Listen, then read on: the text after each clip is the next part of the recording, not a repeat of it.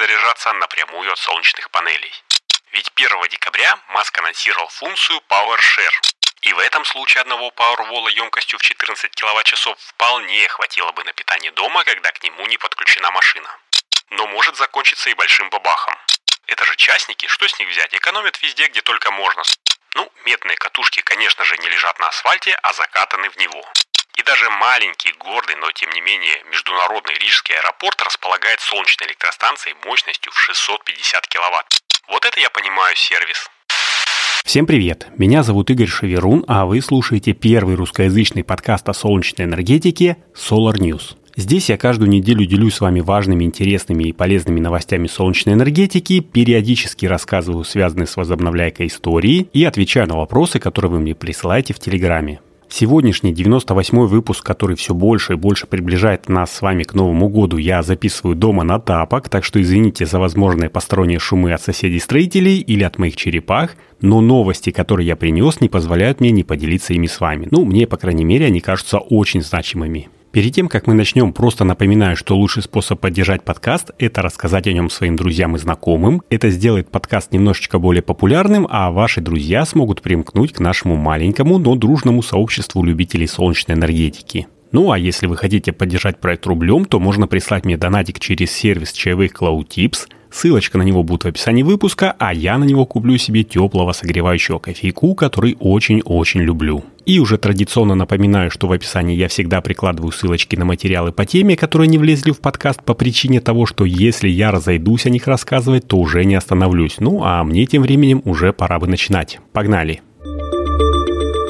В прошлом выпуске я рассказывал про солнечный Prius, который купил себе Маркус Браунли, и говорил, что если Tesla выкатит функцию V2L, э, Vehicle to Load, или если по-нашему, то из машины в нагрузку, то это стало бы дополнительным стимулом для него и привязкой к экосистеме Tesla, ведь у него солнечная крыша от Маска и есть Tesla Model S. И если можно было бы отказаться, допустим, от двух из трех Powerwall из-за того, что в то время, когда он дома автомобиль выполняет роль накопителя, это могло бы сильно снизить стоимость первоначальных вложений в систему, ведь в электромобиле батарейка значительно больше, чем в Powerwall.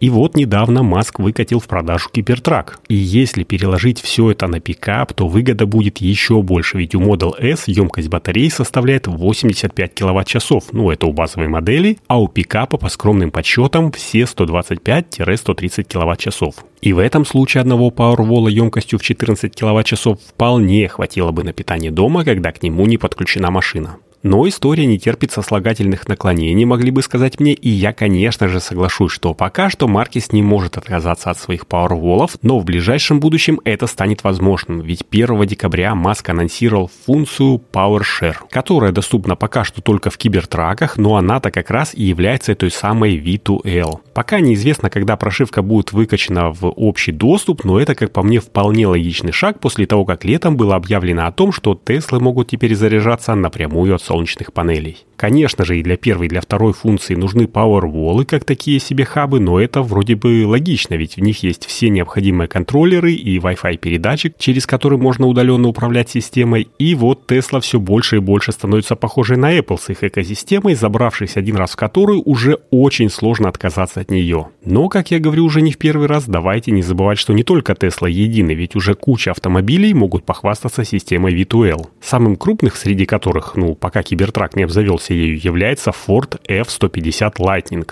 У него максимально выдаваемая мощность составляет 10,2 кВт, но когда новую прошивку раскатят на Кибертрак, он сможет отдавать сеть 11,5 кВт, чего хватит, как мне кажется, на электроприборы всего дома, подключенные одновременно. Но пока этого еще не произошло, предлагаю далеко не убегать от электромобилей, и давайте я расскажу, что в Детройте решили встроить беспроводную зарядку для электромобилей прямо в дорогу.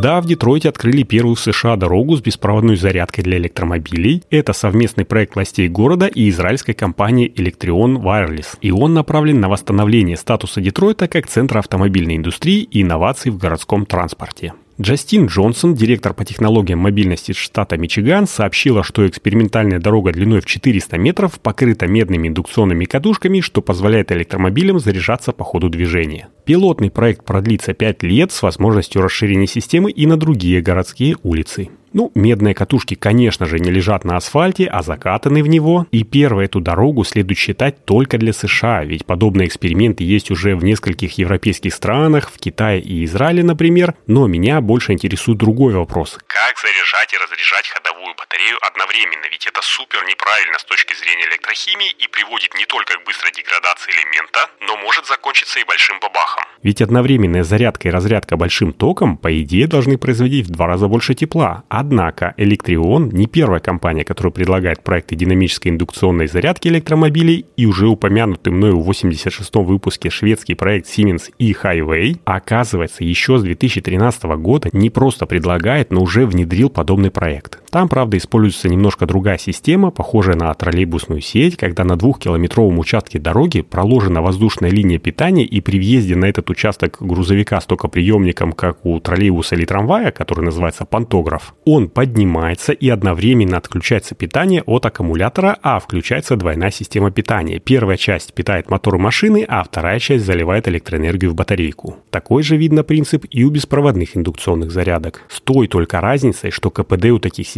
значительно меньше, чем у воздушных линий. Но с другой стороны, маневр в плане того, какой транспорт от него может заряжаться, значительно шире, ведь такой системой могут запитываться и частный пассажирский автотранспорт, и коммерческий, и даже грузовики. Так что остается добиться только того, чтобы производители электромобилей устанавливали в свои машины соответствующее оборудование и запастись электроэнергией. Но, как мне кажется, и первый и второй вопросы решаемы, так как, ну, что мешает устанавливать вдоль дороги солнечные панели в виде, скажем, навеса или тех же самых шумовых заграждений, как это делают Нидерланды еще с 2014 года? Ничего.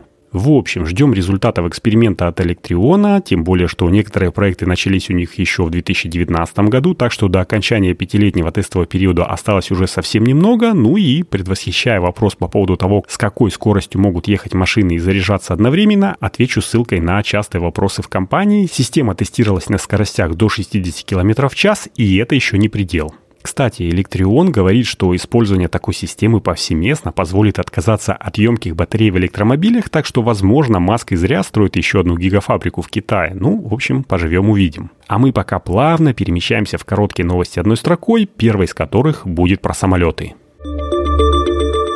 Ну, не про сами самолеты, как в прошлом выпуске, а про аэропорты. Да, мода на то, чтобы строить сетевые солнечные электростанции в аэропортах, докатилась и до нас. В 2021 солнечными модулями оборудовали маленький частный рязанский аэродромчик Крутицы, но это не в счет, это же частники, что с них взять? Экономят везде, где только можно. 150 солнечных модулей общей мощностью в 50 киловатт, сетевой инвертор 45 киловатт, ну так, мелочи. А вот недавно, прямо в Международный день гражданской авиации, компания Unigreen Energy объявила о том, что в Воронежском аэропорту наконец появилась новая система электропитания. 350 солнечных модулей, расположенных на крыше аэропорта, они могут генерить 102 кВт-час электроэнергии и экономить до 20% расходов на электроснабжение в год. В мировой практике, конечно же, аэропорты давно уже и активно используют солнечную энергию, у них огромные незадействованные площади, мало препятствий для солнечного излучения и большое потребление электроэнергии. Крупнейшие СС, расположенные на территории аэропортов, находятся в Токио, в Афинах, в Осаке, Вене, Хельсинки, ну и других городах Европы и Азии. И даже маленький, гордый, но тем не менее международный рижский аэропорт располагает солнечной электростанцией мощностью в 650 киловатт. Представляете?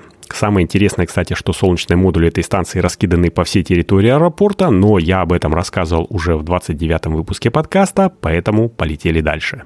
А дальше я хотел бы поделиться новостью из блога компании Maxion, той самой, которая делает одни из самых лучших коммерческих солнечных ячеек в мире. Я имею в виду, конечно же, SunPower. Так вот, исполнительный вице-президент компании и по совместительству директор по продуктам Ральф Элиас написал небольшую статью о том, что в то время, когда в солнечных панелях используется все меньше и меньше материалов, как я говорил уже в 84-м выпуске подкаста, нас всех в будущем ожидает солнечная диета. Некоторые производители клепают все более мелкие, но более производительные модули, не заботясь о том, чтобы вместе с КПД повышался, ну или хотя бы не уменьшался процент качества. Но Максион не такие. Они не гонятся сломя голову за эффективностью, хотя с этим этим у них проблем нет, а гонятся за качеством и чтобы не выглядеть идиотами, дают гарантию на свою продукцию в 40 лет на все прям при все. То есть, если у вас по каким-то причинам не работает солнечная панель, то ее заменят на новую, если, конечно, не найдется в сети записи, как вы на ней костер разводите. И это, по словам Ральфа, политика не продавать солнечные панели как смартфоны, когда каждые два года приходится менять их на новые из-за того, что они крутые, красивые мощные, но недолговечные. Самый лучший вариант, по мнению компании, это когда клиент не знает о существовании сервисного центра в принципе и покупает новые панельки только в том случае, когда хочет увеличить мощность системы. Вот это я понимаю сервис. И на этом, наверное, надо бы заканчивать, потому что я еще хотел рассказать вам про конференцию по изменению климата COP28, которая проходит сейчас в Дубае, но она еще не закончилась, так что итоги подводить рано. Скажу лишь, что, скорее всего, именно в ее рамках была открыта самая большая в мире солнечная электростанция концентраторного типа мощностью в 700 мегаватт, и это прям грандиозная новость. Ну, потому что такого типа станции уже не в моде, и начав строительство в 2017-м, арабы должны были ее закончить, а я имею в виду четвертую очередь солнечного парка имени Мухаммеда бин Рашид Аль-Мактума, и мой знакомый, который сейчас находится в Дубае, уже прислал фоточки этого объекта. Выглядит эта 260-метровая башня просто феерически, даже издалека. Но все дело в том, что из-за большой сложности передачи энергии, это солнце, соляной раствор, вода, пар, генератор, а также из-за большого количества деталей, которые уменьшают отказоустойчивость, думаю, что подобный опыт был первым и последним в портфеле Дубайского управления электроэнергии и водоснабжения. Ну и на этом, наверное, пора переходить в прощание, но в качестве закадра я хочу напомнить, что 25 декабря я выложу в наш телеграм-канал Solar News ботика для тех, кто хочет поучаствовать в розыгрыше новогоднего сюрприза. От вас нужно будет только нажать на кнопочку «Участвовать» и 1 января узнать, не улыбнулась ли удача именно тебе. Ну а если хотите помочь финансово в этом гешефте, то ссылочку на Сбер я приложу в описании выпуска, а еще она есть в закрепленных сообщениях в телеге. В общем, не стесняйтесь, ведь по секрету скажу, что те, кто прислал донат в сервисе CloudTips или в Телеграме, тоже получат маленькие приятные сюрпризики от меня. И да, мне тут периодически приходят вопросы или просьбы рассказать о чем-то в подкасте, но не все почему-то хотят писать в личные сообщения. Ну, я это узнал от одного слушателя, который является по совместительству моим бывшей коллегой. Так вот, для таких случаев я заведу небольшого ботика, которому можно будет написать все, что вы думаете про подкаст, про меня или вообще, и этот бот направит ваш вопрос мне анонимно или с указанием автора, чтобы я мог ответить. Бота прикручу к середине недели, ищите его также в канале Solar News, и на этом точно буду заканчивать. Напоминаю вам, что если вы хотите поддержать проект Solar News, то самый лучший способ это сделать – это рассказать о нем своим друзьям и написать отзыв на Apple подкастах или в подкаст-клиентах, которые позволяют это сделать. Это не займет много времени, но алгоритмы продвижения смогут предложить подкаст тем людям, которые любят возобновляемую энергетику, но еще не знают про Solar News. Ну и, конечно же, поставить 5 звезд или сердечко в том подкастоприемнике, в котором вы его слушаете, это, как говорится, по умолчанию а материально поддержать меня можно, отправив донат через сервис чаевых CloudTips или прямо в Телеграме. Это можно сделать с любой карты и на любую сумму. Все необходимые ссылочки будут в описании выпуска. И на этом буду прощаться с вами. Таким был 98-й выпуск подкаста Solar News. Меня зовут Игорь Шеверун. Желаю, чтобы небо над нашими с вами головами всегда было ясным, мирным и солнечным. Услышимся на следующей неделе. Всем пока.